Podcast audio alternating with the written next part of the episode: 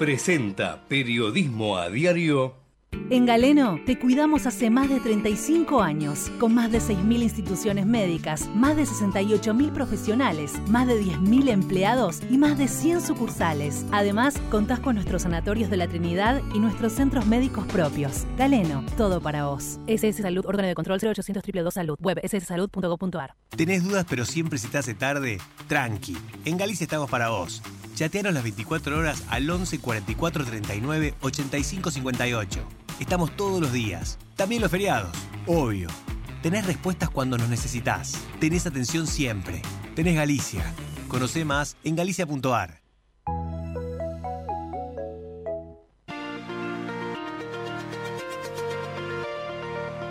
En la mañana de Ecomedios y con la conducción de Hugo Grimaldi, ya comienza la edición compacta de Periodismo a Diario. Con el resumen de las noticias más relevantes del día. Desde este mismo momento las vamos a analizar, a relacionar, a ponerlas en contexto para explicar qué se dice, qué no se dice, cómo se dice y por qué. Empezaremos a compartir títulos, notas, videos y fotografías, a mostrar personajes y recomendar columnas y enfoques. Y seremos implacables a la hora de identificar las noticias falsas. De lunes a viernes por AM 1220, en simultáneo por todas las redes sociales y con desarrollo extra en ecomedios.com. En Periodismo a Diario no le vamos a hacer perder el tiempo.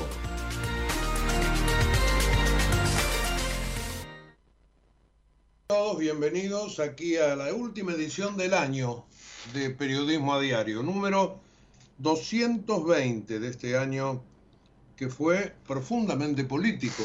Hemos tenido elecciones para todos, todas, todes, este, de todo tipo. Verdaderamente hemos pasado un año políticamente hablando a los altos, eh, económicamente hablando, hacia el infinito para abajo, y esto se ha potenciado ahora mirando hacia el 2024, después de los cambios que se piensan hacer y que tiene sumido a la sociedad en una incertidumbre muy, pero muy alta. Eh, todo está en este momento colgado de, fibras muy, pero muy fácil, muy finitas. Este, la economía, la, la, posibilidad de tener trabajo, la posibilidad de, de progresar. Estamos transitando un momento verdaderamente complicado. Por lo que venía, por toda la herencia, pero no solamente la herencia de los últimos cuatro años, que fueron verdaderamente que digo muy malos para, para ser inclusivamente generoso, pero además de la herencia de años y años de tener sistema económico que es lo que nos ha empobrecido y es lo que ha generado que tanta gente decidiera cambiar y, darle este cheque al, al, nuevo presidente bajo un nuevo esquema económico. Es un cheque que no es un cheque en blanco, ¿eh? desde ya porque ustedes saben que el humor social cambia, pero hasta el momento, después de aquel 56%, del que muchos descreen porque dicen que en realidad este, lo que tiene el presidente de apoyo es el 30% de la primera vuelta, que son las bancas que sacó en las cámaras, y el resto es simplemente una compañía transitoria. Bueno, los que dicen esto probablemente en los próximos meses vean decaer ese apoyo.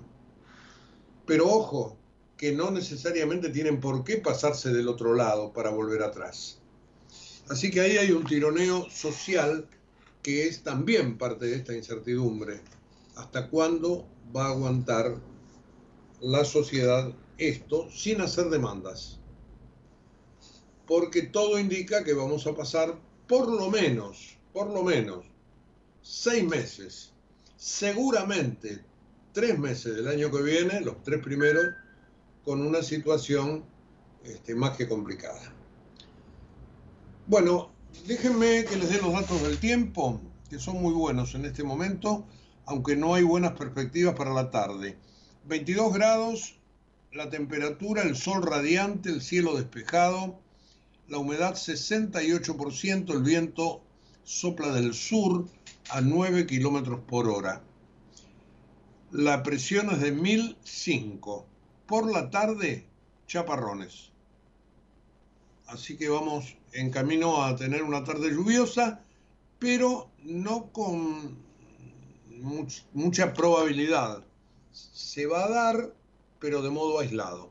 Después algo nublado y ya los demás días, sobre todo sábado, domingo y lunes, que serán tres días feriados, sobre todo el lunes, que es el primer día del año, después de la noche de traspaso entre domingo y lunes, del año 23 al año 24, eh, bueno, vamos a tener buen tiempo. Y la semana que viene les diría lo mismo, nublado, más, menos, temperaturas 28, 30, 31 ya la semana que viene. Así que eh, estamos en verano y ahí en esa franja tendremos que manejarlas. Bueno, dicho esto sobre la ubicación meteorológica, déjenme hacerles un par de minutos en relación a un comentario que tiene que ver con los jubilados, que son eh, parte del ajuste. Porque verdaderamente hay allí un montón de problemas que nunca se terminan de arreglar y que este gobierno, el nuevo gobierno, está repitiendo. Por ejemplo, se, ha decidido ayer y esto está en los titulares de, muchísimos diarios, creo que inclusive me parece que Crónica lo tiene como título principal, no me equivoco, sí, el bono para jubilados, recibirán 55 mil pesos en enero y en febrero.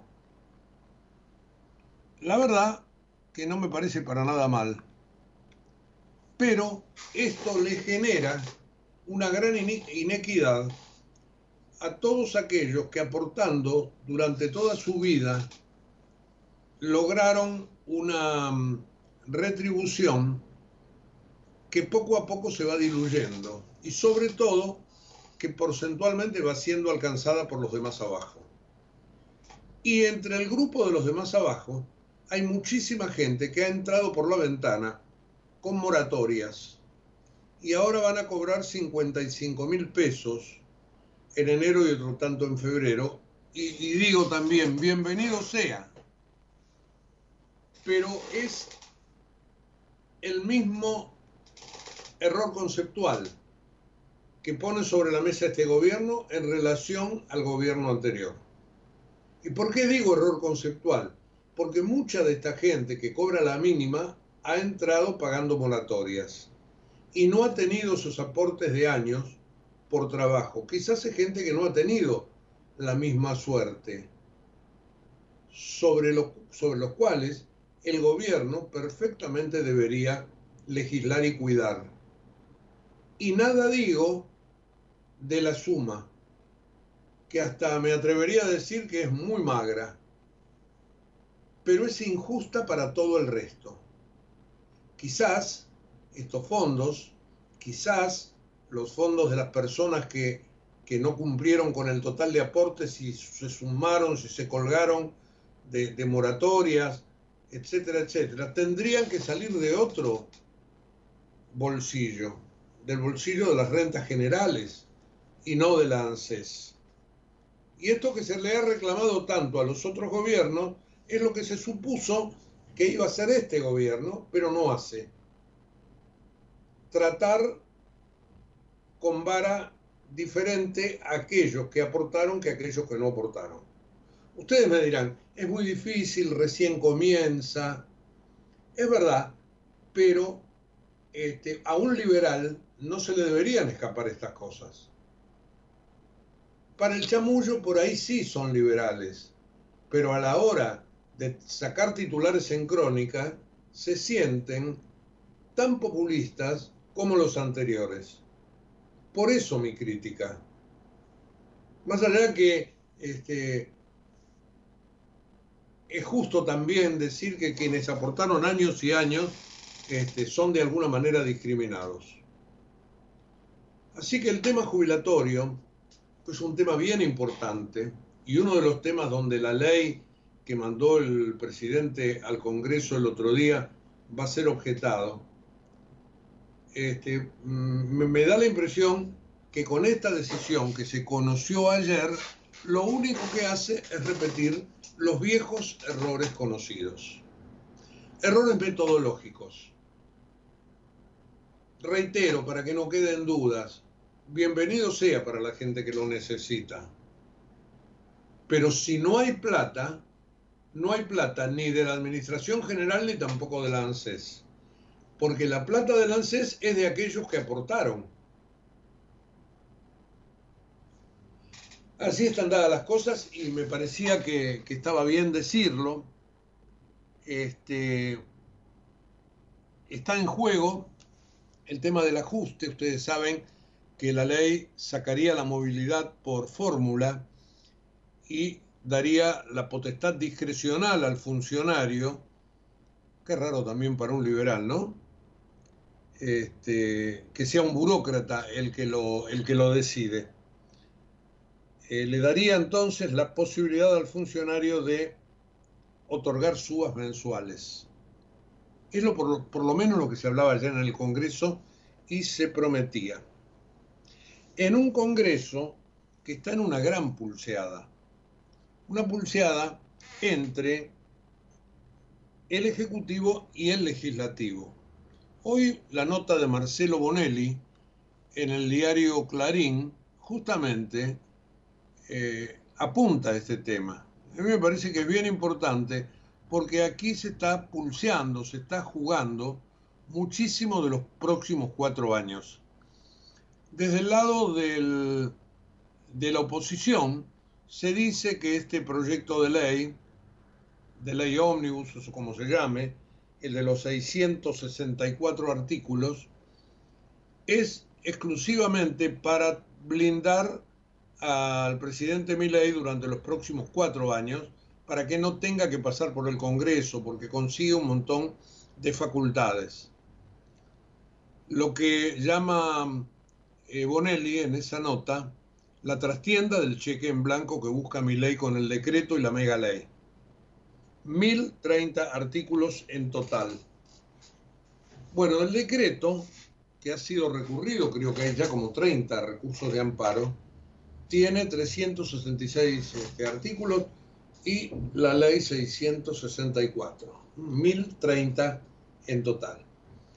Bueno, sobre este decreto, el tema, sobre esta ley, perdón, sobre este proyecto de ley, uno de los temas que, son más que es más resistido por los legisladores es la cuestión de la movilidad jubilatoria. Por eso ayer se empezó a hablar de este ajuste mensual que se haría con respecto a la inflación pasada. Eh, hay otros temas que están en este momento tironeando, uno el de las facultades delegadas, la suba de retenciones tampoco gusta en general, las privatizaciones, la lista, eh, por ahí en algunos casos va a ser podada, la reforma del sistema electoral está para ser discutida. Allí en el Congreso, Martín Menem, el presidente de la Cámara, quiere tratar todo esto en cuatro comisiones, algunas de ellas no están del todo conformadas todavía, y este, tenerlo listo para llevarlo al recinto el día 25 de enero. Difícil, ¿eh? Bien, pero bien difícil porque las discusiones van a ser muy, pero muy arduas. Y estos son los temas más grandes, los que afloran a la superficie. En este tipo de ley siempre eh, se trata de que haya cosas que se esconden, para que no todo se pueda tratar y que pasen algunas de ellas. Pero estas que son las... estas que son las más gruesas, este, bueno, será difícil que puedan salir así como están. También en las leyes se ponen reacciones de máxima, como para negociar. Bueno, veremos si este es el caso. Lo que todo indica es que no va a haber una discusión rápida, porque hay muchas cosas que son de fondo, y muchas de ellas la oposición las cataloga como un intento de supremacía de parte del Ejecutivo, algo que el legislativo no quiere delegar, como son las facultades extraordinarias a entregarle al presidente para que gobierne por decreto o lo que fuere. No va a ser fácil, no va a ser fácil sacar todo esto, pero la puja política está justamente ahí, como dice esta nota hoy del diario Clarín. Así que como verán, tenemos algunas este, cosas que hay que ir puliendo. Acá la pelea es entre la casta y la suma del poder público que, quiere el presidente. No, no, no hay ninguna duda que hoy por hoy está centrada allí. Y aparecen actores, ¿no? Como la CGT, que ahora plantea un paro para el 24 de enero, un paro de 12 horas. Aparecen los opositores, que se juntan en bloques cada vez más grandes en el Congreso, eh, aparecen eh, los lobbies empresarios, que cuando en algún caso no pueden incidir, van y hacen recursos de amparo en los, en los tribunales. Bueno, todo esto es parte de la incertidumbre que yo les comentaba al principio. Y es lo que vamos a vivir durante todo el mes de enero, que va a ser un mes, además de caluroso, estresante, continuando con el estrés de 2023. Un poquito de música, después este, sí nos vamos a plantear cosas puntuales de lo que está dando vuelta. Eh, y tendremos una nota, una charla con un economista, experto en números fiscales, con quien vamos a hablar un ratito sobre eh, qué le parece todo este proceso de, leyes, de decretos, cuya base fundamental, central, es el cambio del sistema económico. Lo dejamos para dentro de unos minutos y primero arranquemos con los Beatles, un tema que algunas veces, o un par de veces hemos escuchado acá en el programa, pero es todo un himno, ¿eh? Todo un himno, el Let It Be. Ahí vamos.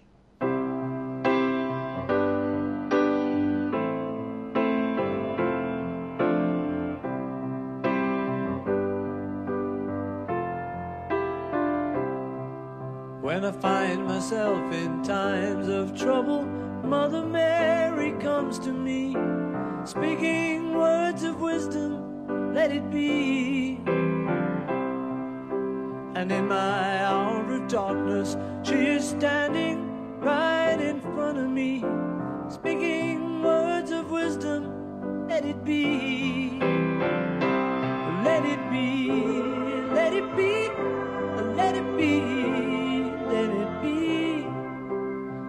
whisper words of wisdom, let it be.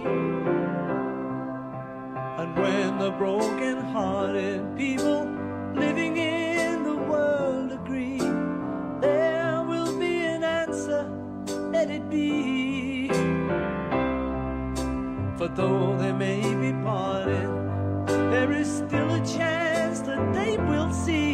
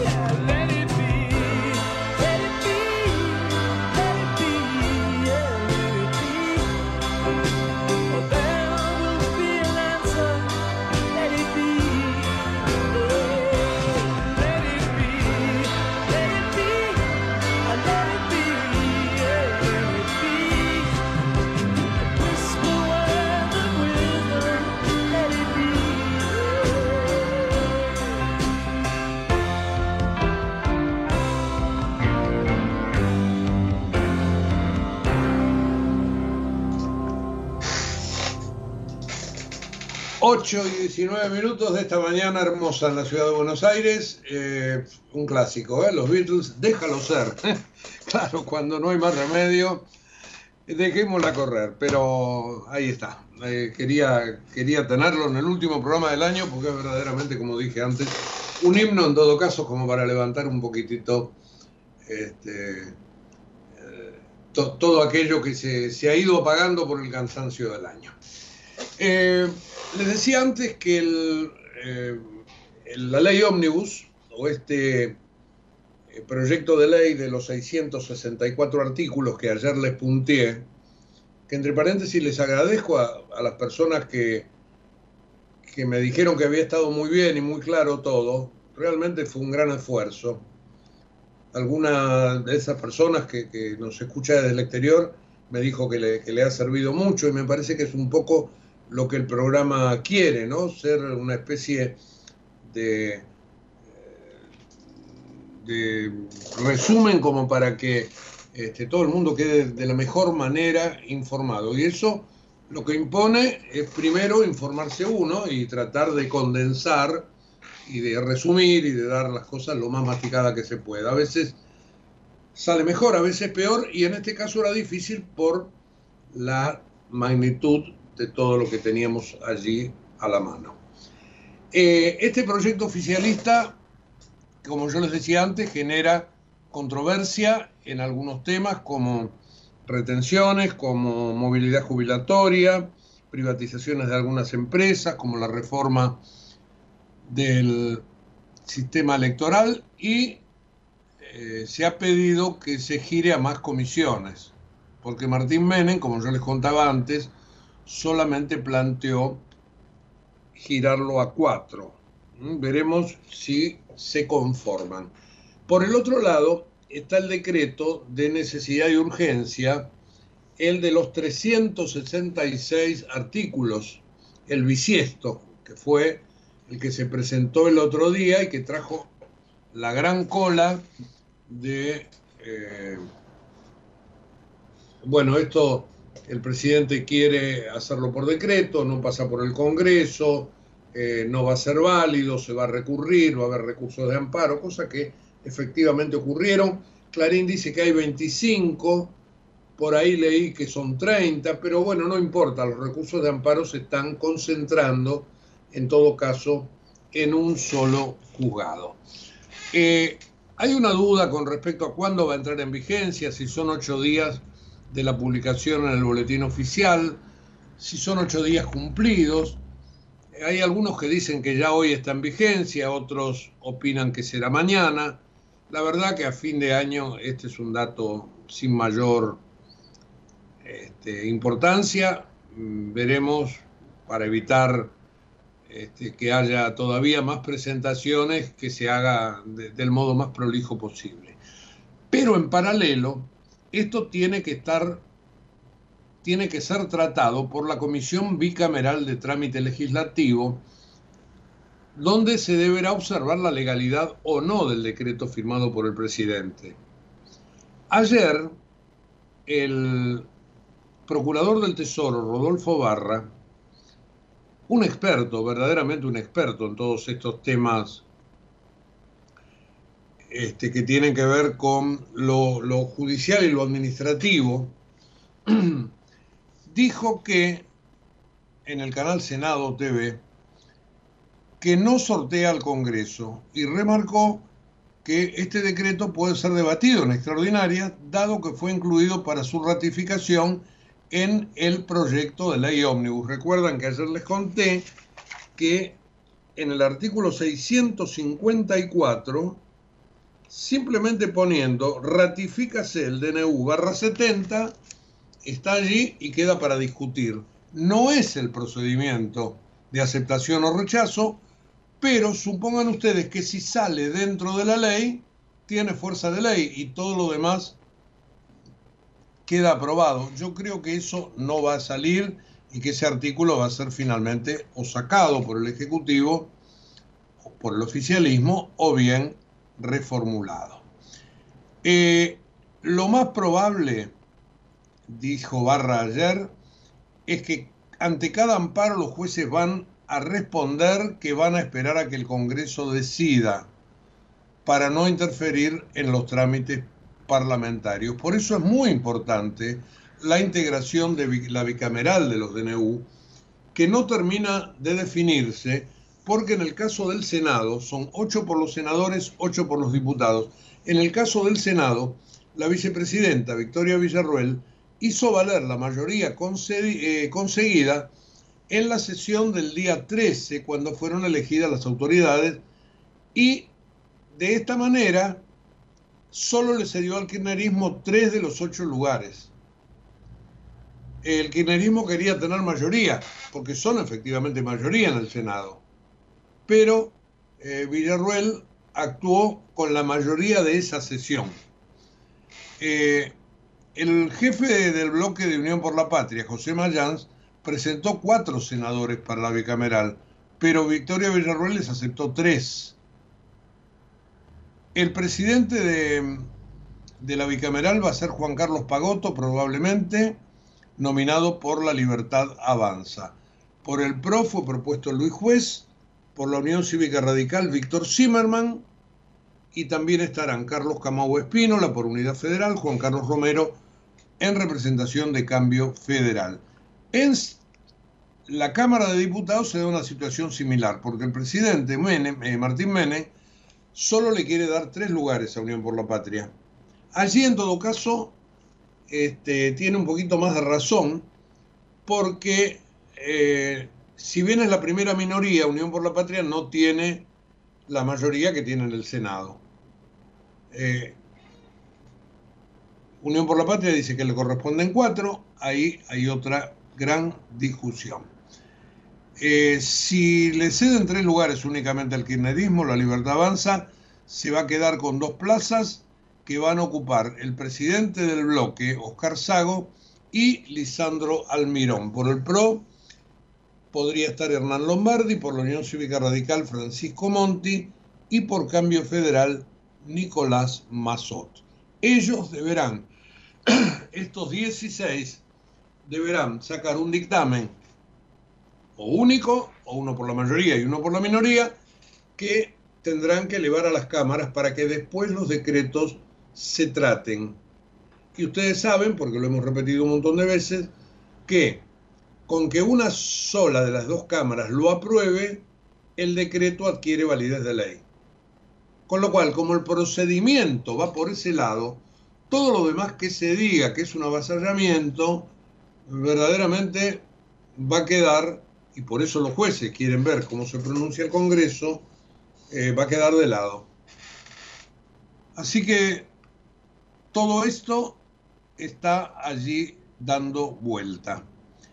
25 eh, amparos, les reitero, dice Clarín, 30 podrían ser en total. Así que el tema del DNU, cuando entra en vigencia, cuando se vota es otra de las cosas que están dando vueltas y que están allí este, en el Senado y que hoy es una, uno de los títulos del día. Puntualmente, los diarios tratan más el tema de la ley, pero se centran en el Congreso, este, muchos medios. Dice la Nación, el Congreso planea fijarle límites y modificar el megaproyecto de mi ley. Este, esto se refiere puntualmente a la ley. Aunque la mayor parte de los, este, de los medios hablan de que empieza a regir el DNU y hablan del bono de los jubilados y también del paro general que lanzó la CGT este, al gobierno. Si bien es para el 25 de enero, el 24 de enero y mediodía, pero de eso vamos a hablar después de la nota que vamos a hacer en un par de minutitos nada más. Así que el tema del Congreso es bien importante. Yo creo que eh, allí hay que prestar muchísima atención cómo se van armando las comisiones. Eh, en enero, obviamente que se va que se va a sesionar con el temario que mandó el Congreso, pero además que mandó el Ejecutivo al Congreso, pero además está este tema del DNU. Así que estos 1030 artículos, 366, más 600, 664, que piensan dar vuelta a la economía, fundamentalmente la economía, pero el país también, como una media, durante enero van a tener gran, pero gran preeminencia. Así que es el tema a seguir. Eh, hay una nota acá muy graciosa en La Nación que dice que un diputado mendocino, diputado provincial Miguel Ronco, que asumió su banca en Mendoza, hace 10 días partió a Playa del Carmen y pidió que se lo autorizara a participar de las sesiones por Zoom desde allí, para no sufrir descuentos en el cobro de la dieta. Bueno, este es un diputado provincial, ¿no? En la, provincia de Mendoza, pero no deja de ser esta, esta anécdota bastante, bastante graciosa. Bueno, de lo que se está tratando en el Congreso, de lo que viene, de lo que se hizo y lo que se va a hacer, vamos a charlar ahora con, un economista, este, un amigo nuestro, Daniel Artana, a quien ya tengo en línea. Daniel, gracias por atendernos, un gran abrazo, ¿cómo te va? Bueno, Daniel, 664 eh, artículos de la mega ley, 366 artículos del mega decreto, 1030 en total. Esto plantea dar vuelta a la economía como una media, me imagino. No sé tu reflexión al respecto. Bueno, sí, hay cambios, se proponen cambios muy importantes, ¿no? Eh, en materia regulatoria, eh, en el mercado. Aparte que hay cosas que se han hecho sin necesidad de estas normas, ¿no? Como eliminar todas las restricciones cuantitativas a las importaciones, ¿no? Entonces lo que te queda es eh, una, se busca una desregulación bastante ambiciosa de la economía, por sectores, por el mercado laboral, y además hay cambios impositivos que se requerían para eh, por el objetivo de balancear las cuentas públicas eh, relativamente rápido. Así que diría que es un cambio muy, muy ambicioso el que se ha planteado. Y cuando vos decís ambicioso, ¿es que es difícil llegar a la meta? No, yo creo que hay cosas, bueno, el, DNU entra en vigencia hoy y si no lo rechazan las cámaras eh, está vigente y habrá que ver después cuál es el recorrido que tiene la justicia. El, el, proyecto de ley, bueno, habrá que ver qué es lo que está dispuesto a, Congreso rápido, porque no sé ahí si podrán ir separándolo o aprobar algunas cosas y otras no, porque parecería que algunas cosas tienen eh, más acuerdo que otras, ¿no? Por lo menos con lo con lo que era antes la bancada de Juntos por el Cambio. Así que ahí seguirá el camino legislativo y es evidente que el gobierno tiene cierta premura porque quiere dar una señal de cambio de régimen.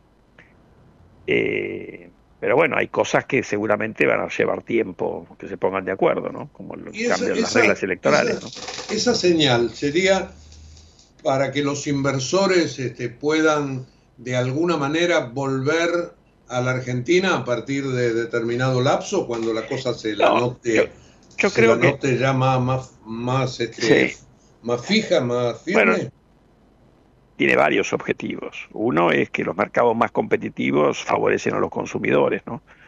La Argentina es una economía muy cerrada, desde las prohibiciones, autorizaciones para importaciones para todo, digamos, hasta un montón de regulaciones que terminan resultando en, encarecer costos y eso termina generando un aumento de precios al consumidor, ¿no?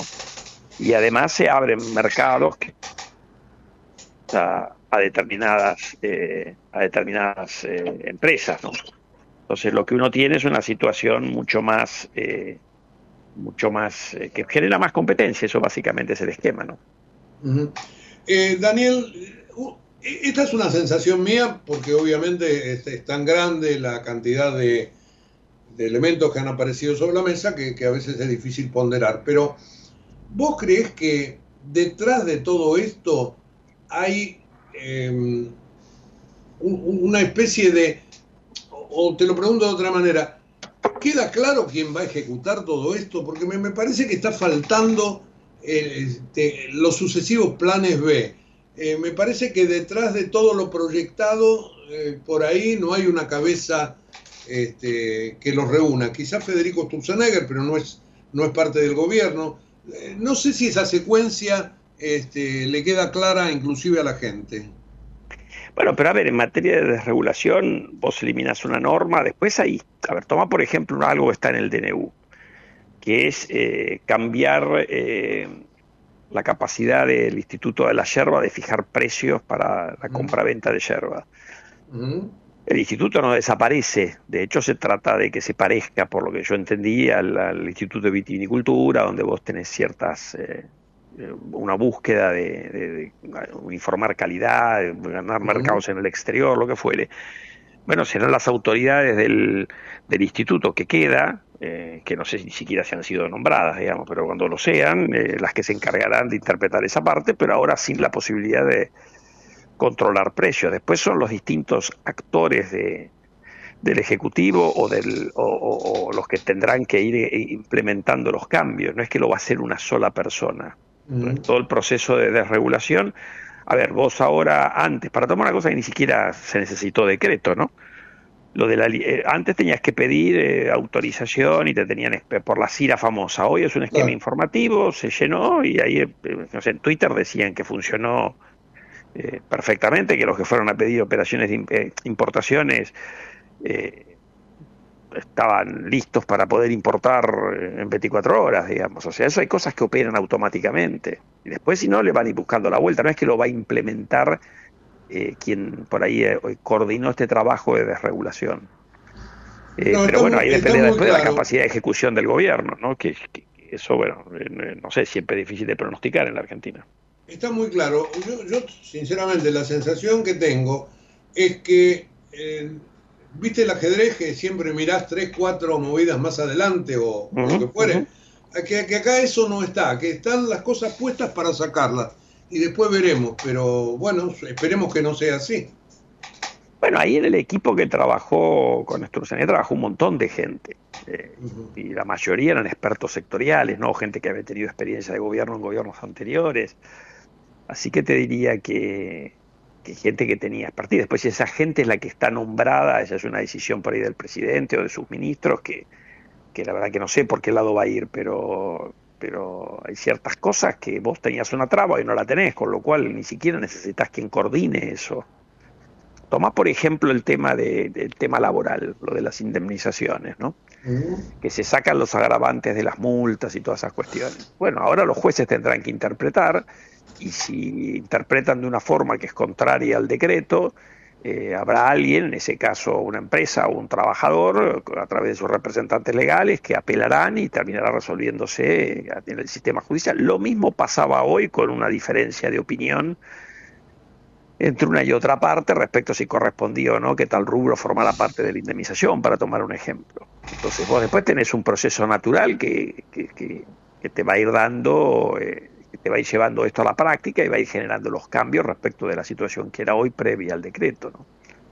Después, por ejemplo, cielos abiertos, vas a tener reguladores en el sistema aerocomercial, pero ahora supuestamente van a poder venir empresas de aviación y decir quiero hacer esta ruta, le darán la autorización y va para adelante la cosa. No, no, no, no veo yo tanta eh, dificultad ahí porque, eh, otra vez, no es que vos eliminás los organismos del Estado, sino que cambias sus eh, funciones para tomar el... Eso es lo que hace la desregulación. En algunos casos podrás terminar con el con el organismo, ¿no? Porque si la, el, organismo estaba para regular eh, A y A se eliminó, eliminarás el organismo. Algo de eso va a pasar, pero pero me parece que va por, por ahora que, tendrán que gestionar quienes se han nombrado eh, responsables de cada organismo. Eh, con respecto a los aumentos a los jubilados a dedo, este, ¿no es poco liberal eso? Bueno, ahí tenemos que ver si eso finalmente se aprueba. Yo creo que ese artículo tiene eh, varios problemas. ¿no? Uno, que eh, vos fíjate que eh, no eran únicamente las jubilaciones lo que se ajustaba por la fórmula previsional, sino también la UH y también algunas otras cosas más. Entonces te queda un limbo, porque hay cosas que aparentemente se van a seguir ajustando con la fórmula anterior o no se ajustarán más. ¿Entendés? Quedó un problema ahí cuando dijeron que el Ejecutivo va y después va a ser muy difícil que el Congreso le dé esa facultad y, que la justicia acepte que la cosa es a dedo, salvo que el ajuste que ponga el gobierno eh, sea eh, defendible desde el punto de vista legal. Entonces, yo creo que Argentina tiene una fórmula de ajuste previsional que es mala. Esto fue un capricho del kirchnerismo, que en realidad lo hizo para poder jorobar a los jubilados. Esa fue mi interpretación. ¿no? En la mayoría de los países del mundo, el grueso del ajuste de las jubilaciones es por índice de costo de vida. Eso era lo que se había votado en el 2017, 70% por costo de vida y 30% por salarios. Y se cambió con esta fórmula eh, que va por la recaudación y por el aumento de salarios, que además tiene un tope anual. Ahora, por ejemplo, los van a jorobar a los jubilados por el tope anual de la fórmula, que funciona con un rezago importante. ¿Eso por qué se hizo? Porque también quisieron tener en aquel momento la facultad de jorobar a todos los que estaban por arriba de la mínima y ahorrar plata fiscal. Bueno, eh, eso tenés que ir a un esquema más normal. Los, eh, los, pagos de jubilación en la Argentina desde el año 19 habían caído más de un punto del PBI. O sea, la licuación que le hizo a los jubilados del gobierno de Alberto Fernández con sus dos ministros que han sido, que tuvieron más tiempo, Guzmán y más, ha sido tremenda. Bueno, la verdad que eso hay que corregirlo y tener una fórmula normal.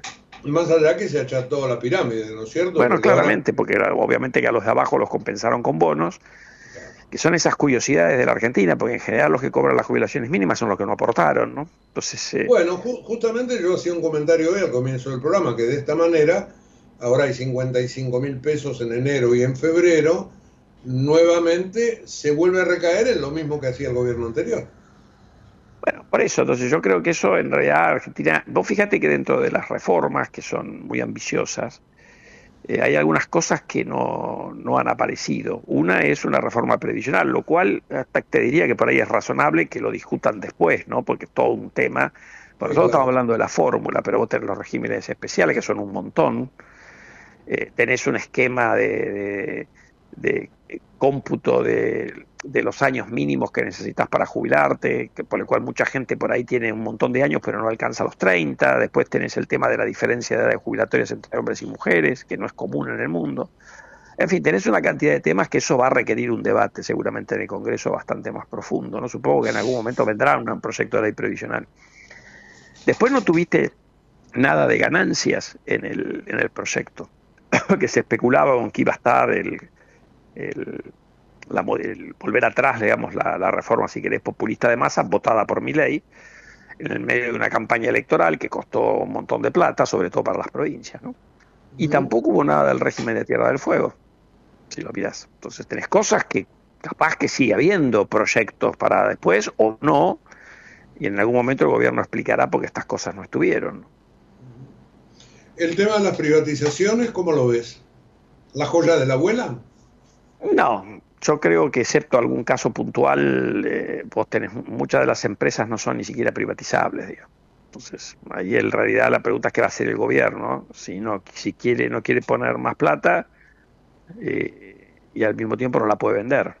Entonces, bueno, se la cederá a los empleados, bueno, veremos. Eh, a ver, vos podés tener acá, a ver, hay empresas que con una, seguramente una mejora en su eficiencia, eh, son viables por más que pierdan plata. Pero, no todas pierden plata, tenés ahí IPF que no pierde plata, ¿no? Pero, pero toma aerolíneas. Bueno, probablemente aerolíneas tienen, cuando comparan los expertos del sector con otras aerolíneas del mundo, tiene claramente un exceso de personal. Bueno, pues sí, bueno, mira, se reducir el exceso de personal, es una empresa que funciona relativamente bien hoy, los aviones llegan puntualmente, parte doméstica tiene una presencia eh, que va más allá de, de la cobertura que le daba el hecho de, tener un mercado, si querés, protegido por el gobierno en aquel momento, pero ponle que puedas dar la vuelta y, convertirlo en una empresa que deje de perder plata sistemáticamente. Ahora, después tienes otras que, yacimientos carboníferos fiscales, en un mundo que va camino a la, donde la cuestión ambiental pesa cada día más. ¿Quién va a comprar una empresa de carbón que produce carbón en el fin del mundo? Produce además pocas toneladas de carbón con un montón de empleados. O sea, yo no la veo privatizable. Ahí hay que en algún momento van a tomar una decisión y por más que reduzcan la cantidad de empleo, suponiendo que ese fuera el problema, tampoco parece que vayas a tener un comprador. De hecho, en un momento donde no estaba el tema ambiental como en los 90, no la vendiste a eh, la vendiste a grupos locales, que era una, privatización que duró muy poco en aquel momento. Entonces, Telam, vos sabes de eso mucho más que yo, o son eh, es, viable una agencia de noticias hoy que digamos, hay un montón de alternativas privadas, digamos, ¿quién va a comprar Telam? Bueno, no sé. ¿Y el Banco de la Nación? Bueno, ahí no sé, porque el Banco de la Nación eh, también tiene probablemente, tiene hoy una participación de mercado enorme y habrá que ver si, primero habrá que ver si eso se lo vota el Congreso porque siempre hubo renuencia de la política argentina. Se privatizó IPF en la Argentina y no el Banco Nación, pero eh, después habrá que ver si hay, ahí hay que distinguir una cosa. Una cosa es una empresa como el negocio en sí de la empresa, o sea, el valor presente del flujo de caja, por ponerlo de alguna manera, y otra es eh, una empresa que puede tener muchos inmuebles, eh, entonces yo diría es más un eventual una venta de inmuebles que, la venta de, la empresa en sí. ¿Me entendés? Entonces no hay que decir que por ahí no tenga valor. Ese no es para mí el caso de yacimientos carboníferos fiscales, que tanto yo sé no tiene nada de... O sea, si vos tuvieras un rascacielo en el medio de, no sé, de, de París, pues la empresa puede no valer nada como empresa, pero el rascacielo vale un montón, ¿me entendés a lo que voy? El caso del Banco Nación tiene un montón de inmuebles, lo mismo que ATC, lo, tiene un montón, lo mismo que Radio Nacional, tienen inmuebles que por ahí tienen un valor más allá de que el flujo de caja no te dé para justificar pagar algo por esa empresa. Pero bueno, es un tema complejo. Yo creo que en realidad lo importante es que no, no hay plata para financiar el déficit de empresas públicas, que cuesta cerca de un punto del PBI. ¿no? Entonces la pregunta que uno tiene que hacerse como sociedad es, eh, ¿dónde vale la pena poner esa plata, porque la alternativa es más impuestos, menos pago a jubilados. Entonces, esa es un poco la discusión que uno como sociedad tiene que darse. En lugar de hacer una discusión infantil, yo te diría vendo o no vendo, y una cuestión más ideológica. Los dos extremos ideológicos están mal acá. Lo que hay que para mí es discutir es, fantástico, ¿tiene sentido que esto siga o no? Y eso es lo que hay que mirar, me parece.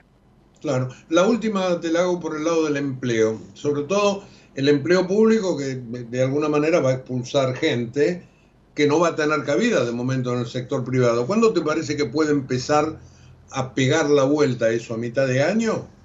Eh, perdón, pues entrecorto ahí me dijiste del empleo público donde podría ir. No, el empleo público te decía, obviamente que va a quedar gente afuera, pero que no se va a poder insertar inmediatamente porque no va a haber empleo privado, eh, además por la recesión. ¿Cuándo crees que eso puede empezar a pegar la vuelta? ¿A mitad de año? ¿Un poco más allá? Bueno, primera cuestión de empleo público, hasta ahora se ha hablado muy poca cantidad de gente, ¿no? Recordad que el, grueso del empleo público en la Argentina son provincias y municipios, habrá que ver qué es lo que ellos hacen con un notorio exceso de empleo eh, que hay en el sector público subnacional. En la nación tenés eh, de 800.000 empleados, de los cuales trabajan en la Administración Nacional 200 y pico mil, y de eso se, se anularían 7.000 contratos. Después yo supongo que eso va a continuar, pero tampoco parecería que eso va a mover mucho el amperímetro en materia de los indicadores laborales, ¿no? Eh, Pues no sé, pero independientemente de eso, la economía va a tener un receso ahora en la primera parte del año. Vos fíjate que además eh, yo, no, eh, yo no sé si es por impericia o por, pero es que porque el gobierno te está motivando una recesión. Porque vos cuando le decís a la gente que se vienen momentos muy malos, cosa que es realista del presidente, pero después la gente ve los aumentos de precios como te dio en diciembre, y tiene una incertidumbre enorme respecto de qué va a pasar con sus ingresos, la actitud natural de los que por ahí tienen alguna capacidad de gasto es eh, postergar consumo. Y eso te mete la economía en un receso más grande. Porque vos no es que ves que va a haber la incertidumbre que te genera que el Estado tenga que hacer una corrección de, envergadura, que tenga que corregir precios relativos. Además, tampoco tenés claro, eh, no tanto qué va a pasar con tu empleo, sino qué va a pasar con tu ingreso. Bueno, no te olvides que 40% del mercado laboral argentino es informal, esos han perdido un montón contra la inflación. Y ahora tenemos una inflación que se ha acelerado en diciembre y que seguramente enero y febrero va a estar en niveles más altos de los que traía eh, con Alberto Fernández y Massa. ¿no? Entonces, eh, hay ahí una situación de que seguramente la actividad se va a resentir bastante en la primera parte del año. Después, yo imagino, pero esto es imaginación, claro. que el gobierno después que ordena todo esto va a lanzar un programa de estabilización, porque no tenemos todavía un programa de estabilización. Ese programa de estabilización, si funciona bien, eh, es fuertemente reactivante. Ahí iría lo, cambiario, Daniel. Bueno, ahí en lo ahí es todo una incógnita cambiaria, porque hoy te quedaste en el punto de partida, aún computando una inflación de 25% en diciembre, por decir un número, te quedaste con un tipo de cambio muy competitivo. O sea, que es parecido al que había ahí entre 2004, 2005 y 2006. Pero que la inflación se lo come a un ritmo enorme. También es cierto que el Banco Central medio ha insinuado que el 2% de crawling era indicativo, que por ahí lo pueden cambiar, pero entonces, vos tenés un impasse acá, hasta que lancen el programa de estabilización, de eh, qué van a hacer con lo que se va a comer de tipo, o sea, con qué tipo de cambio real se sienten cómodos para lanzar el programa de estabilización. Y eso uno dirá, uh, cuanto más alto, más fácil. Bueno, no es tan así, porque vos tenés que eh, imaginar cuál es el tipo de cambio real al cual se equilibra esta economía, que seguramente es más alto que el que tenías al final de, Alberto Fernández Massa, pero ¿cuánto más alto? Porque si te pasas de rosca, te lo come la inflación después, ¿no?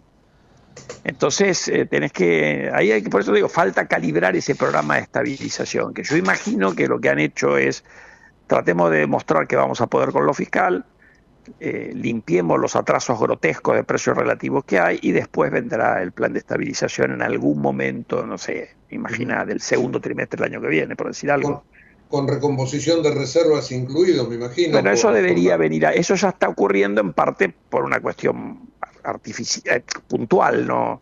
Claro. Vos hoy tenés exportaciones que también no son las promedio del año porque te falta la cosecha gruesa que te las va a mejorar, pero tenés un flujo de exportaciones eh, que está más o menos bien y no tenés importación, no pagás importaciones, porque al stock viejo lo, no lo dejás salir, lo dejará salir con el bono este, que veremos después cómo le va, el Bopreal este. La primera licitación fue muy escasa, pero era natural que ocurriera eso, ¿no? Porque hay mucha incertidumbre, demoras de papeles, etcétera.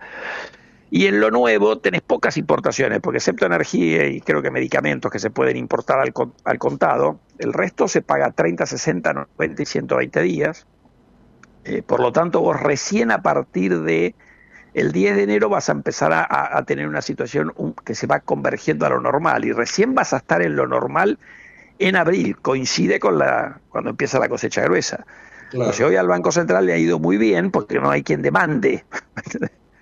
Pero está bien pensado eso, yo creo, porque vos tenías una situación compleja, porque tenés que no, no, no tenés programa con el fondo, lo vas a tener que negociar, eso no lleva, no se hace de un día para otro. Tenés pago de deuda en enero, pago con el fondo en enero, entonces tenías que ganar un poco de tiempo. Pero la verdadera situación cambiaria más normal la vamos a ver en el segundo semestre. ¿Por qué? Porque ahora cuando después te calza con el tema de la cosecha de la cosecha gruesa, después es difícil saber cuánto de los exportadores están adelantando ventas para porque hoy todavía pagan las retenciones viejas. ¿Me entendés?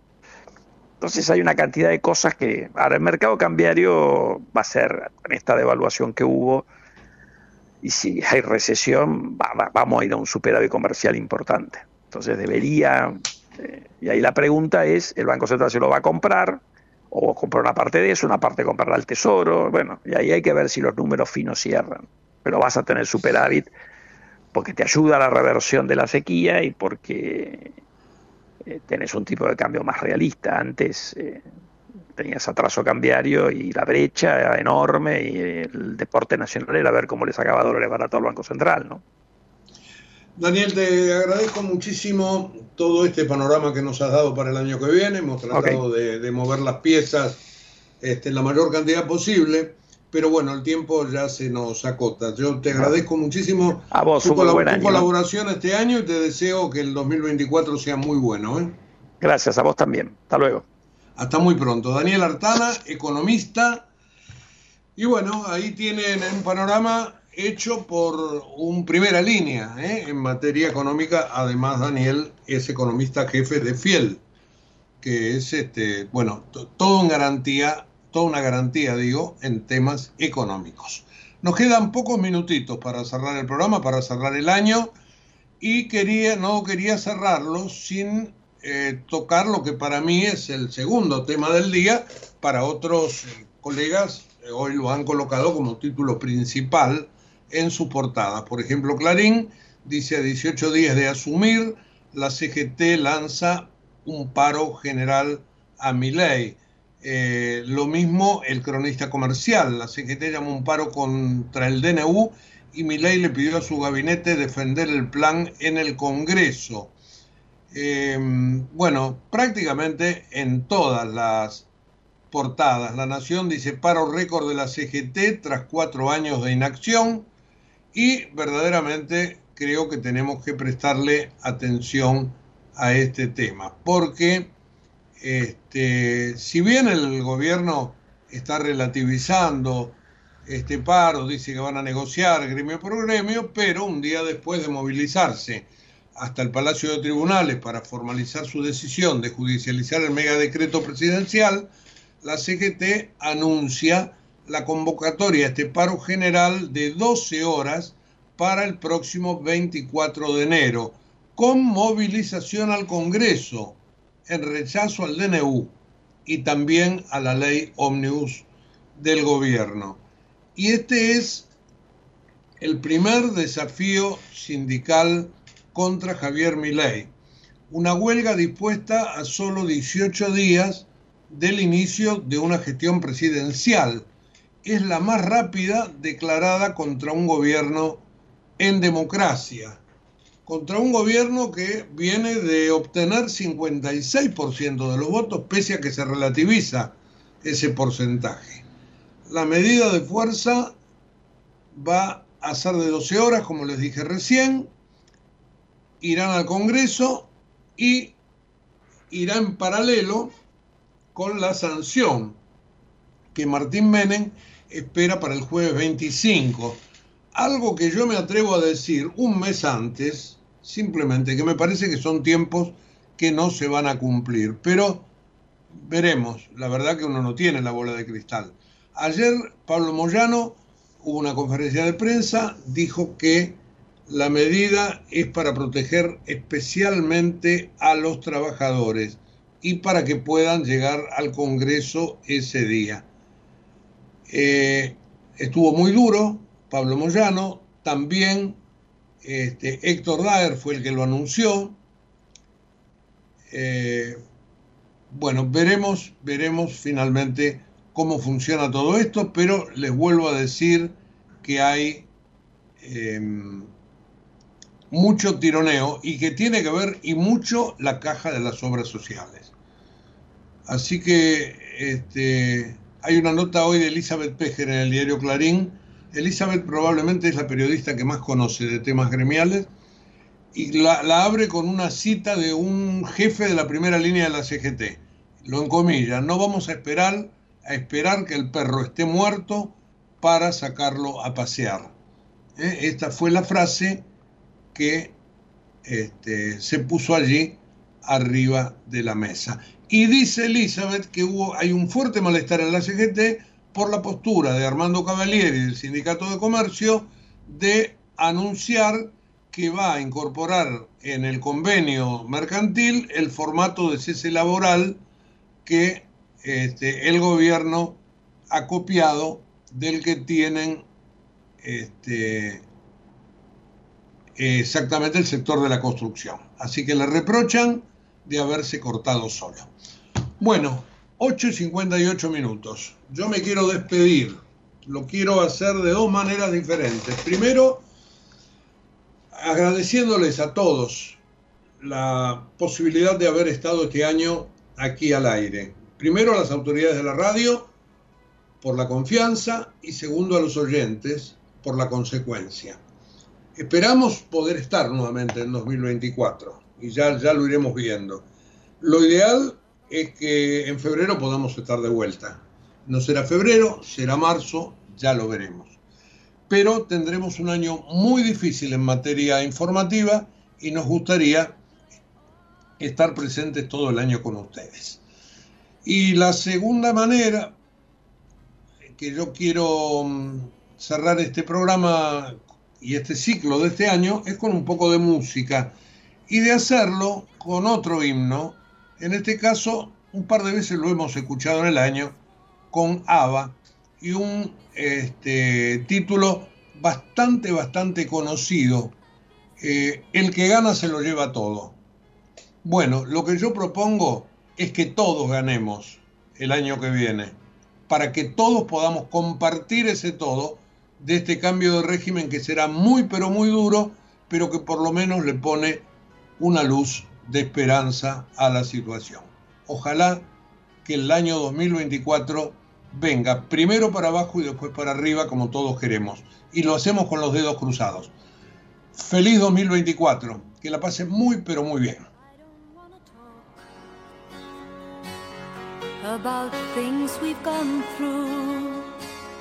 Though it's hurting me. Now it's history. I played all my cards, and that's what you've done too. Nothing more to say, no more race to play. The winner takes it all, the loser standing small beside the victory.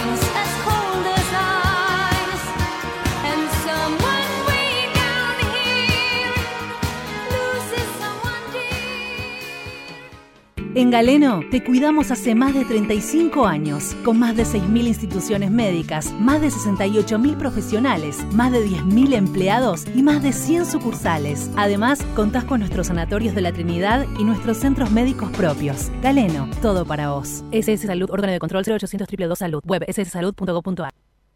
¿Tenés mil proyectos y poco tiempo? Tenés una cuenta MUB gratis y la app Galicia para manejar todo desde el celu. Tenés cómo hacer todo con tu plata. Tenés Galicia. Esta comunicación no tiene carácter de asesoramiento o recomendación por parte de Banco Galicia para seguir alguna acción específica sujeta a aprobación de requisitos legales y comerciales, bases y condiciones en www.galicia.ar. Desde Buenos Aires, transmite LRI 224, AM 1220, Ecomedios